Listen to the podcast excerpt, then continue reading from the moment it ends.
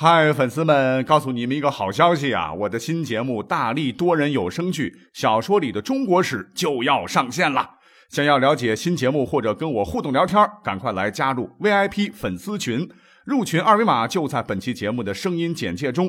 你也可以添加我的小号，拼音大历史加幺零幺 D A L I S H I 幺零幺，然后拉您入群，我在那儿等你。管他正史野史。这里只有大历史，大力讲的历史正在播出。欢迎收听本期节目。那现在的社会呢，确实是有一些很丑陋的东西，这是不可回避的。比如说卖淫嫖娼。那其实除了中国啊，很多国家其实都是明令禁止、严厉打击的，也就是所谓的扫黄。但是要告诉各位哈，扫黄并不是现在才有的哟。那有不少学者就认为啊，人类最早的失足妇女出现在公元前五百九十四年时的古希腊雅典城邦。当时的第一任执政官梭伦创设了国家妓院。哎，实际上这个最早啊，经过考证，其实应该发生在咱们国家的春秋时的齐国。虽然说这个最早不太光彩，在公元前六百四十五年。当时的齐桓公是威震诸侯，成为了一方霸主，手底下的一代名将管仲那是功不可没。说到管仲啊，要不是这老家伙在齐国搞改革，齐桓公啊可能只能成为国君，未必能成为春秋五霸之首。关于这些呢，我们就不细说了。但是在管仲强军富民的一系列政策当中，有一条现在看起来很不耻，那就是成立了女士市场的市。说白了，那就是后来雅典城邦成立的这个国家大剧院。这个腐朽的女士啊，不仅堂而皇之的在当时设在了齐国的国都临淄，还一口气开了七家，每一家有一百名女驴，也就是失足妇女。更过分的是啊，这些女驴在当时还全部算国家工作人员，有编制，有财政拨款。而且从此以后呢，这管老爷子就正式成为了无数的失足妇女们的祖师爷了。My God 啊！华夏第一贤相管仲，怎么能干出这样的事情来呢？其实这是现代人的观点，在当时的齐国，那对齐国来讲是大大有好处的啊！一个是增加了国家税收，这个扣除固定工资，赚的大把大把的钱全部上缴国库啊，以充国用。呃，齐桓公当然乐开花了。另一方面啊，一些人才一看，哎呦不错哟哈，很多天上人间也。办事方便不说啊，一看这政策还解决了当时大量女奴隶的就业问题，因为要当女驴啊，她的身份都很低贱，都是当时的女奴隶。你说这解决社会问题有一套啊，他们都是争相都往齐国跑啊，成了招揽人才的一个好手段。但是啊，这个政策它是一把双刃剑啊，这批国家工作人员一出现，一直就争议不断。毕竟是和社会风俗相违背，哪怕是几千年前，这底层的老百姓是坚决反对。根据《战国策·东周策》记载，齐桓公宫中七室，内驴七百，国人非之。所谓的“非之”，就是公开反对这个事情，坚决不支持有组织的合法卖淫。哎，这大概就是中国古代最早的禁娼的声音。秦汉以后啊，管仲的这一套异化了，这个行当是发展迅猛啊。逐渐形成了什么越户制度啊、官妓制度啊，与之相伴的还出现了所谓的青楼文化，而民间呢也是跟管仲那个时期一样，是坚决反对。你想啊，这老百姓是有家有口的，这男人们要是意志力薄弱不坚定，这家还能有好吗？所以呢，从古至今才会流传下来我们现在所说的什么败家子啊、贱差呀等等这样的粗口。可是民间毕竟是民间，那历朝历代啊，出于方方面面的原因。那很多政府那还是允许的，所以呢，小老百姓也只能举个牌牌，我抗议，我抗议，我抗议，反正统治者是听不到的。在这里要说句公道话哈，其实每个朝代还是不希望社会风气彻底堕落啊，所以几乎都是禁止逼良为娼啊。比如明朝就规定，凡娼优越人买良人子女为娼优者，杖一百，能撑过一百丈啊，我告诉各位，不打死。也得落下终身残疾，也就是说，政府要从行业准入上来做顶层设计，避免出大问题。那历朝历代呢，都是遵从这样一个思路。可到了北宋啊，终于有一位皇帝啊，似乎是听到了老百姓的呼声，那就是宋仁宗。那我们都知道啊，宋朝富裕啊，保暖思淫欲，别说是小老百姓啊，很多达官显贵那也是天天花天酒地啊，吃酒侠妓，这不干正事儿，这当皇帝的能不着急吗？因为之前没有皇帝这么做过，于是他呢就先开了一个政策的小口子，规定。负责分管刑狱的官员提点刑狱时，不得招妓，不得赴妓乐。那经过几十年的试运行啊，到了几十年以后的宋神宗，开始把这个规定扩大到整个司法系统，不光是提点刑狱，所有负责监察的官员一律禁嫖。但是，这个神宗还是比较宽容的哈，没有一棒打死，你还得留他们好好干活了，就特别规定啊，一年当中。在皇帝过生日这一天，哎，这个事儿你们可以好好的玩一回。后来又到了南宋啊，有一位理学大师是横空出世，那他可是扫黄的坚决拥护者，是狠抓生活作风问题不放松。那这位大师就是历史上有名的朱熹，什么三纲五常、三从四德，哎，禁锢我们女同胞上千年，那都是他搞的。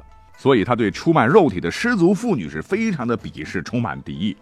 当然。他对良家妇女这态度也不太好，但是您可能想不到啊，他当时搞扫黄打非啊，不是为了净化社会风气，他真正的目的是为了搞垮当时跟他在学术上有严重分歧的异己分子。当时中枪的这个人就是太守唐仲友。哎，我们下面来重点讲讲这个故事啊，有意思。当时这个朱熹是为了抓典型嘛，是噔噔噔噔噔噔一路从京城跑到浙江台州。一到地方呢，就把跟唐仲友有疑似男女不正当关系的官妓叫严蕊这个女生啊给抓了起来。严蕊当时那是台州最出名的官妓呀，啊不仅长得漂亮，琴棋书画、诗词歌赋，当时也是名扬一时。管你是不是才貌双全，先刑事拘留，然后是威逼利诱啊，逼迫他交代跟唐仲友的这个合谋，利用诗词歌赋妄图颠覆朝廷的犯罪事实。他以为。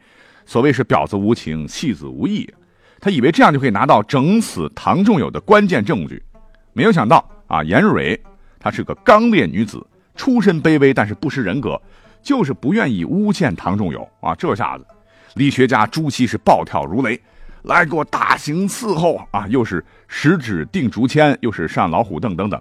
可是严刑之下，这个严蕊呢，就是宁死不屈。哎，这一下事情闹大了。消息传出是舆论哗然，很快这件事情就惊动了满朝文武啊！啊，我们无比敬仰的道德楷模怎么会是这样的人呢？我们要谴责他，我们要弹劾他！哇哇！要不是当时的宋孝宗是宅心仁厚啊，说了一句：“哎，不过是秀才闲斗气儿。”这事儿绝对没完。那再多说两句，这位朱熹啊，好一个存天理灭人欲啊！他是要求全天下。都得按照这个道德规范来做，而他自个儿的这个欲呢，very very yellow。在这个宋宁宗庆元二年十二月，当时有一位正直的监察御史叫沈继祖，是弹劾朱熹。这内容啊是相当的丰富啊，其中有两条非常引人关注。一条是朱熹这老家伙是诱引尼姑二人以为宠妾。就是引诱两个尼姑，还纳为的小妾；另一条是家父不夫而孕，啊，这什么意思啊？就是自个的儿媳妇怀孕了，但关键问题是她老公早死了，那这孩子的爹其实是她的公公，啊，而且还把这个朱熹当时云雨交换的细节写的那个详细哦，这把皇帝看了以后脸都红了啊，心都砰砰跳，因为在历史上这个朱熹啊，老是自认为。是道德警察，老是用一些生活作风问题攻击别人，没想到这次被别人弹劾，而且呢是证据确凿。据说啊，这羞的朱熹，被迫是向皇上写下了罪己书，对这两条指控是供认不讳。啊，你说这样的人还扫黄呢？哈，简直就是斯文败类。那如果说啊，宋朝有皇帝啊，只是稍微限制了一下这个产业。那到了明代啊，有一位皇帝真是扛起了强力扫黄的大旗，轰轰烈烈地开展了一次禁娼运动。那这位皇帝就是明宣宗，他一上台就下令是取缔官妓，严禁官员跑红灯区肆意玩耍。在之前呢，历朝历代都有官妓，这一下官妓没了，可是导致一个大问题，就是私妓大量出现，而且有钱人根本不怕哈，失足妇女养着啊，随时用，你奈我何？而且明宣宗没过几年就死了，这卖淫嫖娼又开始抬头，直到明末啊，在今天的南京秦淮河两岸，当时简直就成了大明的 sex 产业中心呐，那里面还诞生过历史上有名的秦淮八艳。什么董小宛呐、李香君呐、寇白门呐、柳如是啊、陈圆圆啊、冲冠一怒为红颜的陈圆圆啊等等，足以见得明宣宗时的扫黄事业早就玩完了。难怪于啊，对于明朝历史有很多人说，明朝是扫黄，这扫黄越扫越淫呢，忠臣不如叛将多，名将不如名妓多，这也反映当时这个黄色产业真是很腐朽啊。那话说，明朝灭亡之后的清朝取而代之，到清代啊，禁娼是比较严格了。从顺治开始就是严禁娼妓，康熙老爷子甚至还在公元一六八零年颁布的律条上啊，明文就规定了：火重开窑，诱娶妇人子女为首斩绝，为从发黑龙江等处给批假人为奴。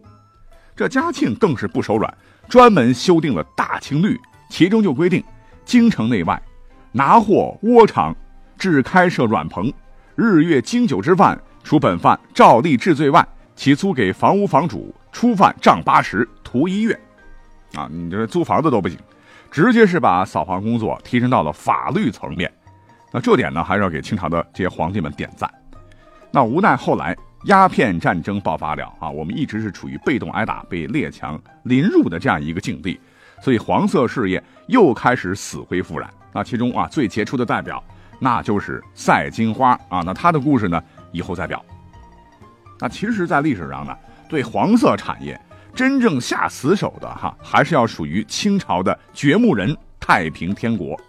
那家伙啊，太平军所到之处，根据史书记载，如果发现官兵民人私行宿娼，不遵条规当娼者，合家绞起。